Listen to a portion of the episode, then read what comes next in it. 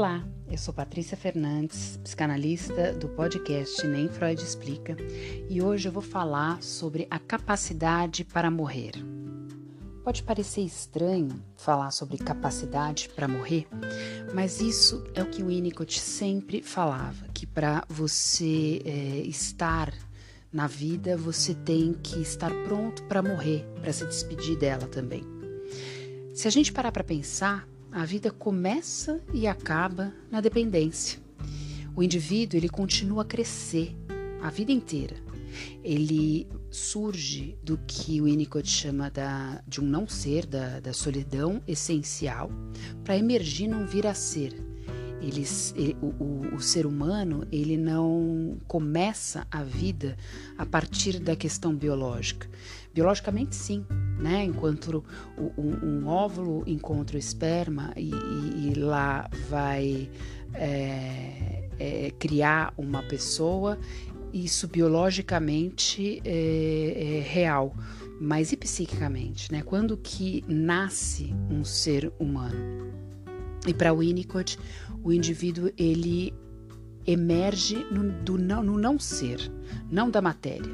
Ele surge a partir de algo que o Winnicott chama dessa solidão, que essa solidão é essencial.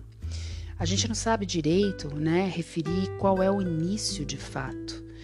E, e, e então, quando um, um bebê nasce e a mãe, né, o ambiente, que o Winnicott fala muito como sendo não só a mãe, mas é, pode ser um cuidador, uma cuidadora ou mesmo o pai, mas esse ambiente que o Winnicott chama de ambiente facilitador vai possibilitando ao ser humano juntando seus pedaços, se corporificando, se transformando em algo a partir da repetição. Para Winnicott, a, a, o ambiente tem que ser monótono e repetitivo ou seja, a criança tem que ter algum tipo de rotina, então ela vai é, ter o um momento de ser cuidada, de ser amamentada, de ser acalentada, e a cada vez que essa criança, a partir das suas necessidades internas, que num princípio é apenas uma necessidade né, fisiológica, e que depois vai tendo outros significados, não só pulsional, como dizia Freud, mas na verdade significados que, de, de, de relaxamento e tensão, e que cada vez que existe esse bem-estar e, e, excitação, ou seja, quando a criança sente um mal-estar de fome ou de frio, ou porque está molhada, é, e, e, a mãe vai lá, ou o cuidador vai lá e, e, e, e acaba é, atendendo a essa necessidade, é, então vem o movimento da necessidade, que é o de excitação, e o de relaxamento após a, a necessidade de ser atendida. Cada é, di, dialética dessa, a criança vai se integrando mais, é, tanto no seu corpo, quanto na noção de tempo, na noção de espaço, e num primeiro momento a criança se sente que ela cria o mundo. Né? Então, quando a criança, por exemplo, que não se sabe um ser, né? ela não, não sabe que ela é alguém, não tem nenhum parâmetro para isso. Então, quando existe aquele ser que sente necessidades, como por exemplo a fome, e esse ser reage a essa necessidade através de um choro, e de repente vem o seio e alimenta, né? E essa criança sente que toda vez que ela chora, e de fome vem alguém que ela não sabe que é outro, mas que vem algo e a alimenta, ela sente que ela está criando isso. Ela tem o que ele chama de ilusão de onipotência. Então, quando o Winnicott fala da criatividade primeira, né, que parte ali, ele chama de criatividade originária, né, é muito a respeito disso, é a respeito de você ter tido durante um certo período da tua vida necessário a ilusão de onipotência. E só um ambiente que ele chama de ambiente facilitador, ou seja, é, um cuidador, uma cuidadora que está ali muito em uníssono com esse bebê é, entendendo que o que ele quer, as necessidades e atendendo essas necessidades, é, é que pode é, é dar um terreno fértil para uma pessoa futura, né, uma futura pessoa, um eu integrado, se sentir verdadeiro, se sentir criador da própria história e da própria vida.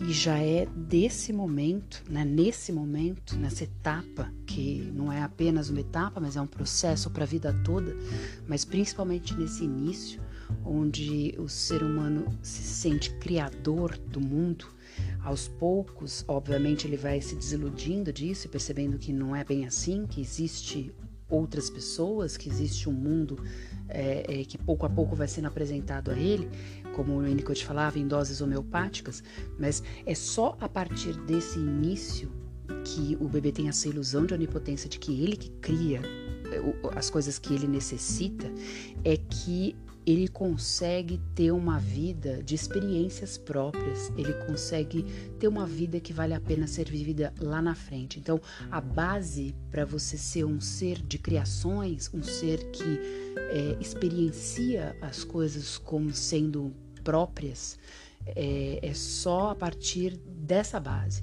Se você não tem essa base, fica muito difícil você chegar lá, né? Chegar uh, a ser um ser completo. É, muitas patologias vêm disso, vêm dessa falha inicial, vem muita né, nessa, nessa condição, nessa falta de condição de, de criar, de ter experiências próprias. Então a vida ela é uma experiência e é isso que interessa quando se vive em primeira pessoa. Né? Você é filho dessa mãe, desse pai, mas você não é criação dessa mãe, desse pai. Você é criação própria, você é criação de si mesmo. E, e, e, dessa forma, vivendo dessa forma, em algum momento você atinge uh, a capacidade de abrir mão de tudo isso, porque você sente, é, se sente maduro, se sente com uma vida de experiência própria, se sente um, com uma vida que, que valeu a pena, né? É, geralmente na saúde, quanto mais realizada a pessoa se sente na vida, né? Menos ela tem medo da morte. Isso não quer dizer que ela quer morrer, né? E, e, também ser realizado não é necessariamente sobre coisas egóicas ou sobre coisas concretas, mas é sobre uma vida de escolhas próprias, de relações próprias, de criações de qualquer natureza, né? É, porque na verdade você vai sentindo, e isso não tem a ver com religião, mas até parece um pouco religioso, acho que algumas tradições, doutrinas religiosas se, se apoiam muito nisso, né? Mas com a morte do corpo, é, morre a pessoa, mas não necessariamente é, é, morre os feitos né, da pessoa, a pessoa está aí. É, e, e, eu acho que quando a, a, a pessoa teve um, uma vida que ela olha e, e faz sentido, e quando eu falo isso, não é necessariamente uma vida feliz, né? É, é uma vida, na verdade, plena, plena de, de altos e baixos, mas altos e baixos é, é, escolhidos, né? Escolhidos, inclusive, quando são é, é, vindos de submissões.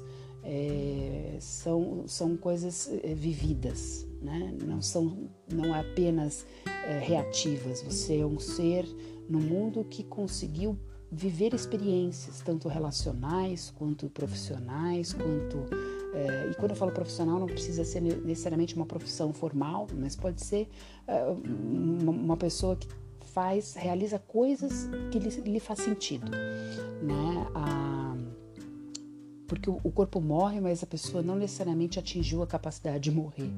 E eu acho que isso é muito triste, né? Então, uh, morrer é uma conquista né? O Winnicott diz isso, que para ser capaz de morrer, o indivíduo deve ter sido capaz de viver, de ter experiências, de existir psicossomaticamente, não apenas mentalmente. O, é, é, o seu fazer ele surge do ser criativo. É, é, uma vida que, mesmo difícil, ela vale a pena é, a, a ser vivida porque ele conheceu a onipotência. Né?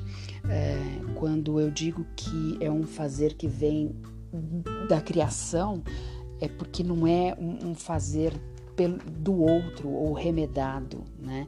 É, não é só passar pela vida impensada, intelectual, é uma vida de experiências psicossomáticas. Você está presente é, somaticamente, né? Sentindo coisas ali na, na, no dia a dia. É,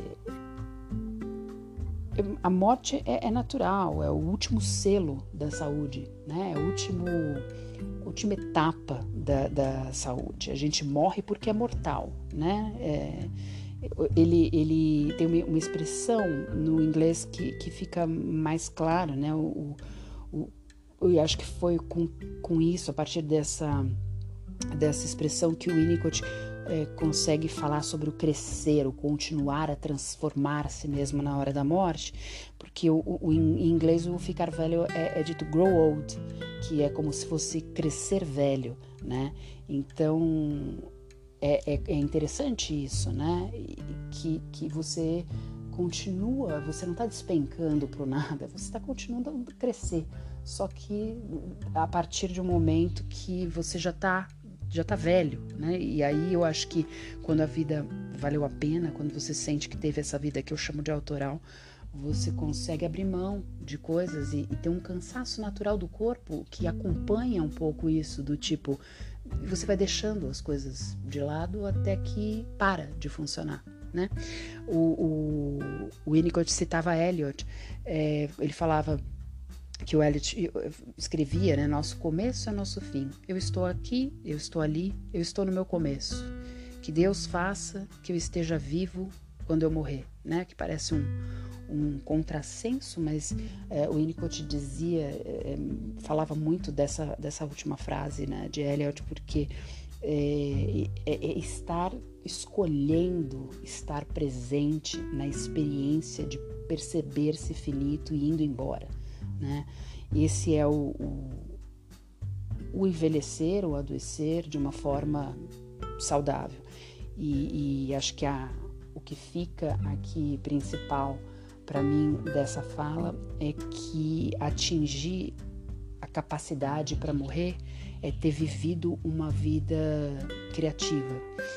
E criativa no, no sentido winnicottiano, que é uma vida que você pôde ter onipotência em algum momento, nem que seja é, é, a partir de, de ilusões é, próprias, mas que você conseguiu é, é, manter isso ao longo da tua história.